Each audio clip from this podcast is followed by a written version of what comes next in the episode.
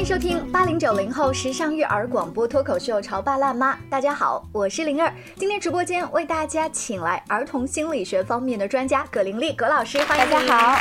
我每次说儿童心理学方面的专家的时候，其实那个儿童在专业的老师的那个范围界定内，应该是几岁到几岁？就是我们十八岁以下都是一个广泛的发展性的儿童青少年的问题哦，这样子。我一开始以为儿童可能就是那种小宝宝或者幼儿园的宝宝，顶多是低小，在到初中、高中青春期的时候，他们已经不屑于叫儿童。我记得我有一次 采访一波孩子电梯里，我说宝宝，然后那几个是六年级的小孩儿，然后那些小学生就说。主持人姐姐，你叫谁宝宝呢？所以我在想，如果一个孩子一旦再长大一点啊，你看哈，到了这个青春期阶段，拒绝当宝宝对他拒绝当宝宝。但其实对于青春期的孩子，他只是个子长起来了，嗯，他内心还是蛮脆弱的。谁还不是一个宝宝呢？我最近看一部电视剧叫《小敏家》，由周迅啊、呃黄磊啊他们主演。本来呢，我是看着几个大咖在飙戏，哎呀特别爽。直到他们两个。的这个准备要高考的儿子跟女儿有几场戏出来的时候，哎呀，我那个哭的稀里哗啦，跟大家来说一说哈。有一段戏呢，我是看到了这个剧当中的小演员青春期准备要高考复读，大概也就二十岁左右吧。啊，他们得知了父母啊，就是虽然已经离婚多年，在谈恋爱呀，或者说是父亲欠了债，他想来帮父亲还赌债，但是又在网吧被骗。啊，种种的矛盾之后啊，各自有一场情绪崩溃的戏。我们一起来听听电视剧的片段。我爸妈一定很生我的气吧？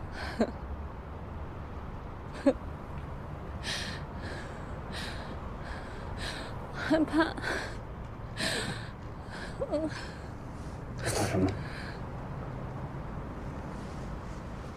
我不知道，我就是害怕。是不是害怕你爸爸妈妈生气？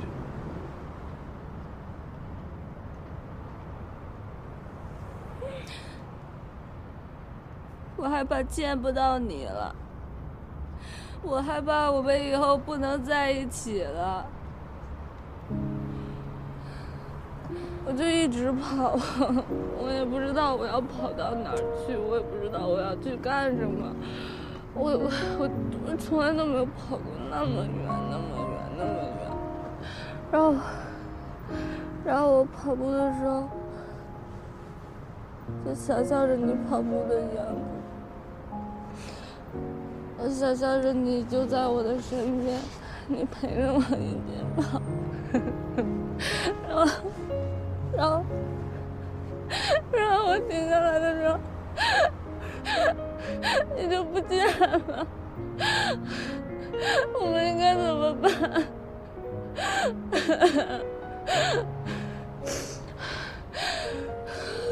葛老师，当我看到片段的时候，我那个心里特别难过，可能是因为我看电视剧太认真了，投入投入进去了。但是当时我以观众的角色在跳出来的时候，我是觉得这两个小演员看起来也就二十岁演的这个角色，但是他们把青春期孩子那种脆弱呀，就是表现的还挺好的。看起来啊，都是一个大姑娘、大小伙子了，脾气发起来也挺是那么回事儿的啊。但是当他们崩溃的时候，你看到其实他内心里面还真的就是一个宝宝。嗯啊，呃，在这个当中呢，女孩子哭的跟这个眼睛肿的像桃子一样，她不停的说一个词儿叫害怕，我很害怕。哎，你说大人如果这个时候说。你害怕什么呀你？你有什么好害怕的？不怕，不用怕，对不对？要不然就是用这种不怕不怕来安慰，要不然就是你害怕，你还害怕见不到他，你还害怕，你难道你要继续早恋吗？怎么怎么样，对不对？其实我们看到啊，就是这种恐惧，或者说这种对于关系失落的恐惧啊，在女性身上可能会比男孩身上要更多一些。啊，就包括成年的女性，她会对这个亲密关系的这个关注度，好像要比男性要高一些。嗯啊，那在这个里面，陈佳佳她就是把这个恐惧，她把它淋漓尽致的表现出来啊。他会说，呃，我很害怕，就是我怕我就要把你丢了，嗯，再也见不到你。哎其实这个你就是他的小男朋友。哎，是，就是，呃，他们俩好了，是不是我们之间的关系就很尴尬了？然后他们，而且妈妈又不允许我们在一起，然后我就是对于这样的一份爱而不得的这种恐惧，或者说对于这种可能已经呃能够得到的亲密和爱的。又再一次失去的恐惧，嗯啊嗯我们看到，其实，呃，在青春期的孩子啊，他对这个亲密关系的需求啊，往往比其他的时候，嗯更加的明显。不是小宝宝阶段更明显吗？嗯，我就是一个但是，它会哦更加的隐蔽。哦，啊，我们会看到一个呃三岁的、五岁的、啊，甚至是小学阶段的孩子，他需要妈妈，他就直接黏着你啊，然后嗯，他会直接通过哭闹呀，通过央求啊，哎，妈妈你不要离开我呀。但是青春期的孩子，他们好像很羞于去表达这样的一种需要，嗯，但是呢，内心里面他们又还没有真正的成熟。可是这个需要很奇怪，当我们靠近的时候，他又以一副，哎他又以一副高说冷啊对你，你都烦死，你不要老进我房间，你干嘛老干涉我的事情，又把我推出去？嗯那这个时候你到底是需要还是不需要？呃，这就是牵扯到一个青春期它一个复杂的矛盾性的地方。一个是他们的外形已经长得像大人一样，而且他们内心也是非常渴望长大的。我们会看到很小的小孩都是会会许个愿望，以后等我长大了我就怎么怎么样啊。那么青春期的孩子呢，他非常希望自己能够拥有和大人一样的权利、力量。呃，非常希望能够像大人一样那么样能够成熟的去处理很多事情，所以有的时候那个孩子他难免很装，嗯嗯，我内心里面还没有这样的能力，但是我希望我表现出来好像有这样的能力一样。嗯但是呢，其实孩子内心里面还很脆弱，他还是一个宝宝，或者说是一个没有长大的成人，他其实是希望很多的支持啊、关注啊，呃，他对于这种关系的渴望并不亚于小的时候，但他又不好意思。而你会看到是小男孩，尤其是男孩，嗯，妈妈去接他，他都会说。哎，你离我远点啊！啊，你不要到我学校门口，我们约好了在某个路口，你在那儿等我就行了。但我在想，通过陈佳佳这一段天桥上哭戏啊，嗯她对亲密关系的渴望，其实已经不仅仅是跟爸爸妈妈的亲密关系，她其实是对男朋友的这个依赖度，对不对？那那做爹妈的会不会有种我养女儿养到这个时候被猪拱了？你你这个时候你担心对不对？你看啊，所以他们爸爸妈妈满世界找女儿找不到，最后是小男朋友找到了。嗯，因为他理解他，他知道他可能在哪儿，呃，这种就是共鸣的感觉。我们会看到青春期的孩子，他会往往出现我们所谓的早恋的这种情况，但是实际上这恰恰是一个人的情感，他慢慢的发育成熟的一个过程，就是他需要在家庭、在父母之外寻求一个亲密关系，而且呢，他在这样的一个关系里面能够体验到既往和父母不一样的那种感受。嗯，这两个关系它是平等的，互相支持的，没有代沟的，能够理解对方的那种呃心灵上面的那种一点即通的感觉。哎，你刚刚说这种心灵上一点即通啊，在这个天桥哭戏的尾声，有一段是小男朋友第一时间找到了佳佳之后呢，给这个黄磊扮演的爸爸，其实就是叔叔嘛，先发条信息说我找到了，在哪儿在哪儿，对吧？你看，紧接着这个老父亲就赶紧过来了。当老父亲赶过来的时候，看见这一对小年轻拥抱在一起，那个心里面他是又安慰，觉得女儿毕竟被小男朋友找到了，但是又有一点担心。就是我们看到这个老戏骨的这个。把那个面部表情拿捏的非常的好，包括肢体语言都非常的身体到那儿，眼神到那儿，我不再往前走了。对如果我这时候冲上去说陈佳佳，你刚才你在搞什么？对，那这个关系又会被进一步的破坏。嗯对，就是呃，当这个未成年但是又即将成年的孩子，他找到了一个他心灵的港湾的时候，其实做老父亲、老母亲的内心里面是非常矛盾也复杂的啊。就这个孩子，他已经不仅仅是在我怀里撒娇的了，还有另外一个人已经日益重要，甚至有可能自己被取代。是嗯但是这个时候，我们如果是一个心智成熟的一个家长，能够正确的看待孩子这种心理成长发育的一个家长的话，其实真的是呃有欣慰在里面，也有一些心酸在里面啊。你刚刚说心智成熟的家长，那这个家长一定是平时也没少和孩子沟通，但并不是说经常跟孩子沟通，孩子就不会滋毛哈。哦，是啊，就是呃，就这样。你嗯，就专家家的孩子，对不对？葛老家的儿子偶尔还会跟他叛逆呢，但是至少有一个提前沟通以及沟通顺畅的基础。万一有一些矛盾的时候，我们可以及时的去解决。嗯，这就够了吧？没有矛盾是不可能的，但是有了矛盾以后，我们去正确的应对它，然后事后我们去化解它。那么其实，在这个矛盾，就中国人说的危机危机啊，在这个一次又一次的解决矛盾的过程当中，其实彼此的关系。和信任就又拉近了一步。那刚才我们在聊小敏家的时候，不是给大家放了两个片段吗？陈佳佳一个女孩子，她基本上就用哭来解决。她的那个心理乐观度啊，还是非常非常 open 的。她虽然是在一个离异家庭当中长大，但你看她那个大大咧咧，她那个阳光四射的样子哈，反而更让人人担心的是剧当中的另外一个小男主角金家俊。那如果刚才葛老师说一个呃女孩子青春期她的嗯，担心是在亲密关系方面的话，那我们看这个男孩子呢？我们稍微休息一下，广告之后接着聊。你在收听的是《乔爸拉妈》，小欧零二，叫你变成更好的爸爸妈妈。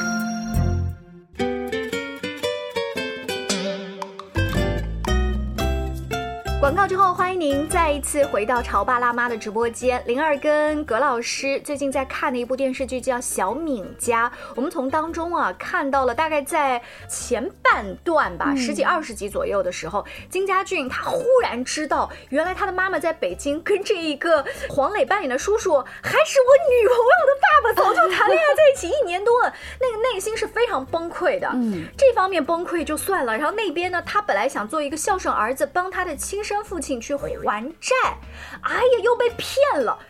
等到这一切都爆发的时候，被长辈们发现了，女朋友的妈妈怀着二胎，又因为争吵不小心小宝宝丢了，所以那一刻他觉得自己非常非常失败。我们一起来听一下电视剧当中的片段。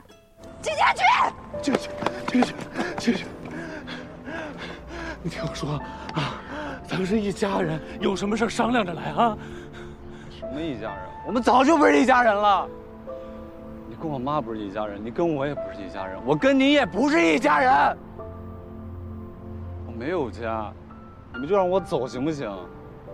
怎么不是一家人啊？妈妈的家就是你的家呀。陈家俊，你二十岁了，已经长大了，不要闹，回去。我二十岁，我二十岁，我什么也干不好。我打工替我爸还债，还被人骗了。俊，不赖你啊，不赖你，爸的问题，爸不应该让你替我想办法，好吗？啊，不是你的问题，是我的问题，行不行？啊？李萍阿姨肯定恨死我。李萍阿姨的事儿不怪你，怪我。如果说青春期的女孩子，当她发生了这一些呃很大的事件的时候，她跑到天桥上去哭，对不对？嗯。但男孩子不行啊。嗯。我觉得他的第一反应是。我要逃离，嗯，先离开这个地方。其实那个陈佳佳她也有一段，她是不停的跑，她跑到了天墙上，也是逃离，也是逃离，好像这一点都很像。但是男孩他不轻易哭，他不轻易哭呢，他就更要离得远，这离到哪？这离到 老家去了，而且箱子都提走了，这个动作有点更大。嗯，就是我们看到他在这一系列的打击之下啊，我觉得其实关键点可能还是他在帮父亲还债，不但没有挣到钱，而且还被坑了的这个时候，其实这个孩子他一向的这种骄傲，嗯，被打击，因为其实大家一直期待他考清华的，是啊，或者说他一直引以为傲的这个我的智商、我的能力，嗯，一下子被挫败了，就觉得。我怎么这么蠢呢？我怎么这么没有用啊？嗯啊，然后这个时候我们看到他还有很多的自我归因。如果不是我来了北京，可能这一切都不会发生。我们看到这个孩子就是，呃，用我们专业的话来说，他的自恋受到了严重的损伤。哦啊，这种骄傲，嗯。如果一个孩子说，如果不是因为我，这不是主动承认错误的一个表现吗？看起来是这样啊，但是我们深层次的去想一下，如果一个人把什么东西都归结于呃都是因为我不好的时候，其实反过来我们想一想，就是说，其实我是有能力掌控全局的。如果假设我足够好了的话，那么这一切都不会发生的。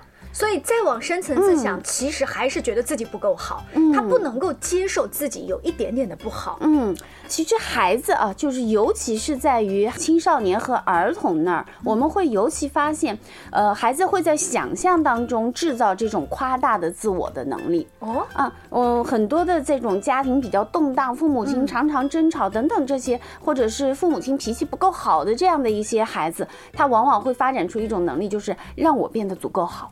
假如我足够的优秀了，假如我的成绩足够的好了，假如我足够的听话了，那我的父母就不会吵架了，他们也不会离婚了，那么我的妈妈也不会对我发脾气了，等等等等，就是我们在幻想的世界当中创造了一个全能掌控的世界。嗯，哎，那这样子的孩子，嗯，比如说他生长在一个动荡的家庭，就好像剧中的这个周迅扮演的妈妈跟爸爸已经分开了哈，那他不可能再回去了，嗯，所以他甚至说我没有家，这样子，哎呀，很扎心的话。最后那个周迅说妈妈的家就是你的家，其实那句话是让人鸡皮疙瘩一下出来，是很有力量，但是又有多少可能话赶话赶在了那儿呢？那如果这个这个争吵家庭没有到那一步。哈，我们这句有力量的话出不来，我们还能说一些什么样有力量的话，支持孩子或者是帮助孩子去解掉他那种压力呢？就首先我们要告诉孩子，这一切不是你的错。嗯，就我们看到在这个里面啊，他有一个边界的问题，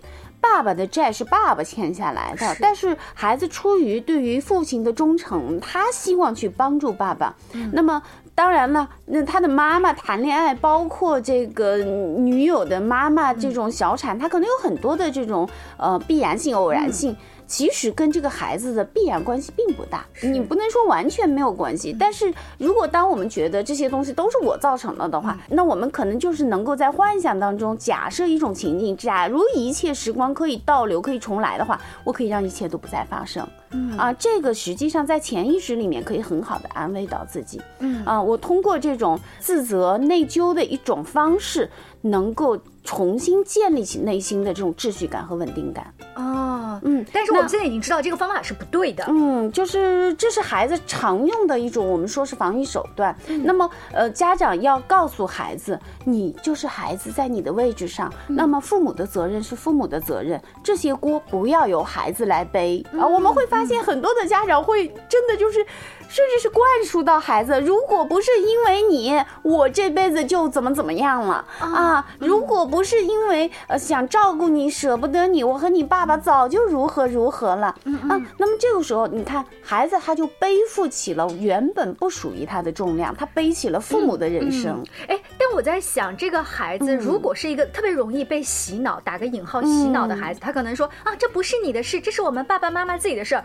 我那么轻易就被说服吗？像剧中的金家俊，因为他是一个很懂事的孩子，如果他多看几次自己的父亲被追债、被打，对不对？他想，因为是考清华的料嘛，我只要熬夜打一两个游戏就把这钱还了，我爸至少不用被人砍手指头，这这事儿不就结了吗？为什么你在旁边说一句这不是你的事儿，我就被聊以安慰了呢？这个归因不是在孩子，就是孩子他往往会。对父母亲有一种这种天然的内疚，或者是用自己去呃补偿父母的这种本能啊，这个可能是我们血缘关系里面的这个没有办法绕过去的一块儿。但是如果说我们的亲戚啊，假设真的是这样子一种就是烂赌成性啊，啊，或者是这种酒鬼呀这种，那么你就尤其要保护到孩子，就是告诉孩子要做一个好一点的切割。哦，嗯，哎，我觉得这个词儿特别关键，就是做一个切割。这个切割不是，不是一定是物理上的，我立马就搬出去，因为对一个小孩他没有这个能力。但心理上，我自己让自己开心起来的方法，我情绪上的调整，跟你回到家是不是就在沙发上瘫着，这个是不是能够做一个？对，就是我不需要为你的这种遭遇和情绪买单。啊，我要为我自己的人生负责，那么你也要为你自己的人生负责。在葛老师接触的个案当中，有这种吗？可能比如说爸爸妈妈回来，他们自己工作压力太大，就喝酒了呀，或者是自己吵架了呀，非常多呀。甚至有一些呃家长会责备孩子，就是你看，就是你让我这个我们过得不好呀，我们家所有的争吵都是因为你不争气呀，或者说我这一辈子呃这么辛苦的工作挣钱，还不都是为了你啊？然后你怎么能够你怎么能够回报我啊？这这这太多了，这话太熟悉了。如果不是你今天再这样细细分析的话，我觉得没毛病。好，如果一个孩子听到了你刚才说的，那不就是因为你学习不好，我跟你爸才争吵吗？嗯，那这个。孩子很多的内疚啊，而且这种内疚，呃，如果说内疚还有可能化内疚为动力啊，就因为我们内疚是要补偿嘛，对吧？我对不起你，然后我要按照你的期待，可能我们还能看到这个孩子，嗯，他去拼命的学习，当然这个也不是一种健康状态的，但至少他还是在做一个积极的事情。但是最糟糕的是，孩子可能会产生一种羞愧，就是我们说的那种生而为人，对不起。嗯，而这个东西会让孩子彻底的丧失这种生命的活力，就是我的存在就是一个错误。对这个，他不会让孩子立马怎么怎么样，但是会影响他日后整个的交友、工作，甚至他的婚姻生活。其实我们节目进行到这儿，我们再来重重新捋一下，就是这节目啊，它是大部分是爸爸妈妈在听嘛。那爸爸妈妈听到这儿，就是要忍住，我不能再说，这还不都是因为你让孩子们觉得所有的。嗯，不完美的事情，嗯，家庭的不幸跟这个小孩有关。这样的话，我们停止说。那问题来了，就是如果当细心的父母发现孩子已经偶尔会说都是因为我，嗯，怎么怎么，要不然就怎么，我们应该怎么帮他松绑呢？这些话术啊，首先我们要给他确定的就是灵儿，你刚才说的，妈妈的家就是你的家啊，这就是一个非常有力的一个明确的告知。那么我们也要告诉孩子。爸爸妈妈的关系不好，跟你没有关系啊，这不是你的错。然后妈妈的情绪不好，妈妈有的时候管理不好自己的情绪，有的时候可能会迁怒于你，其实这也不是你的错。在我们情绪正常的时候，我们要跟孩子郑重的道歉。啊，要告诉孩子，不是因为他而惹的我。嗯，有的时候我们自真的是内心里面就是，呃，同样一件事情啊，孩子今天作业搞到十点钟没有写完，但是今天我情绪挺好，没有关系，我可以安抚一下孩子，不要着急，不要着急啊，晚点不要紧。但是如果我今天正好非常毛躁，工作压力又非常大，然后噼噼啪啪，可能就把孩子又狠狠的训了一顿。嗯，那么事后我们要跟孩子说，昨天其实妈妈不是因为你的原因，而是因为我原本。情绪就不好，所以刚才呃，我们的葛老师说的那一些话术，在听节目的各位有记住吗？如果说有一些家长说，哎，那我就是这样的脾气，我就是这样的人，其实这个是给自己找的借口。是啊，你都不为自己的情绪去负责，你要孩子为你的情绪负责，那反过来说，孩子才是你的家长啊。啊，有的时候呃，闲来无事啊，看看这些电视剧，呃，追剧的同时，还能去觉察到一些其他这个人生的小体。体会，然后尤其是这个片子当中，现在很接地气，拍了很多这种小家庭啊，甚至是二胎啊、三孩呀，然后还有这种青春期的矛盾呐。哎，我觉得看看都还挺好，艺术生活，对，艺术来自生活。非常感谢葛老师做客直播间，更多亲子育儿的话题，请持续关注潮爸辣妈，下期见，拜拜，拜拜。